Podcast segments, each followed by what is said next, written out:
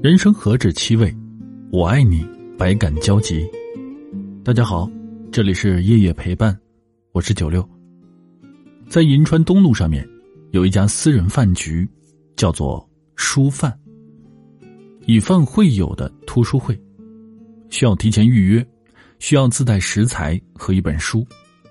店主来提供厨房，一人做一道菜来分享一本书里的故事。一桌凑够八个人就开局。如果嫌从家里面自带的食材比较麻烦，离书饭不远处的农贸市场，你想吃的都有，而且就算现买也来得及。总之，你要在这里聊天、读书、喝酒、吃饭。在几年之前，老板吴哥跟他老婆北漂，然后去开餐厅。一开始的时候生意还不错，可惜到了后来赔得底儿朝天。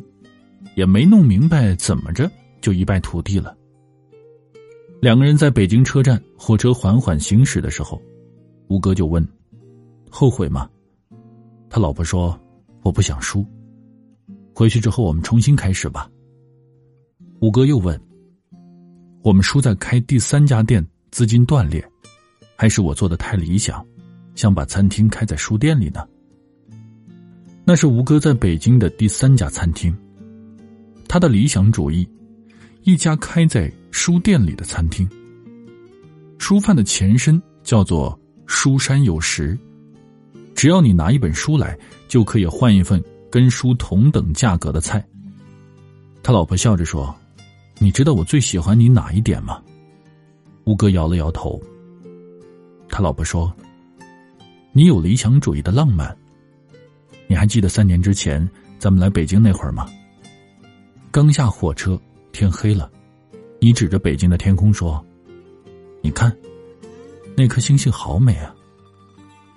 我很清楚那是一片怎样灰蒙蒙的天空，但是我相信你指的方向一定是一颗很美很美的星星，我看得见。你问我，我们为什么要来北京？对呀，我才嫁给你一年，干嘛要陪着你颠沛流离呀？我们开餐厅最难的第一年，回回走在北京凌晨三四点的夜里，你给我唱歌，我总觉得天亮了就好了。而今天，我们离开北京，我才知道我们为什么来北京。吃苦吗？镀金吗？是实现梦想吗？都不是。是我们看见了北京的星星，你说的那一刻，真的好美。吴哥说：“如果我们没来北京的话，也许在青岛已经把餐厅开得很大了吧。”他老婆问他：“你后悔了吗？”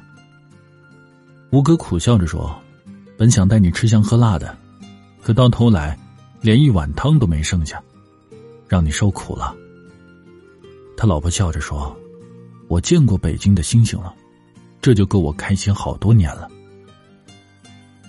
有一回去吴哥的餐厅聊工作上的事儿，碰到他老婆，我习惯叫她丽姐。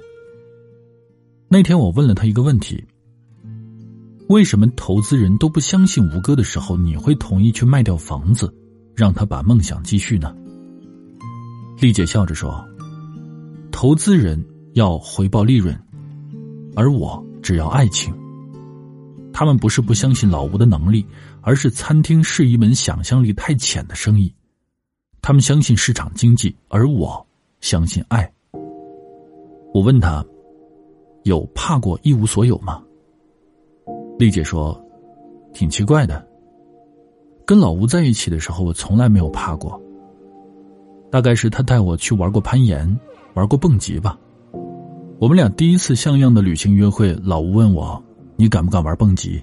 我说敢。我以为老吴常玩呢，站在高台上，老吴吓得腿直哆嗦。在跳下去的那一刻，老吴估计是吓哭了吧，抱我抱得很紧，大声的喊着“我爱你”。我说我知道。玩完蹦极之后，老吴扑通一下就给跪下了。他多要面子的一个人啊！他笑着说：“你要不要嫁给我？”我当时就乐了。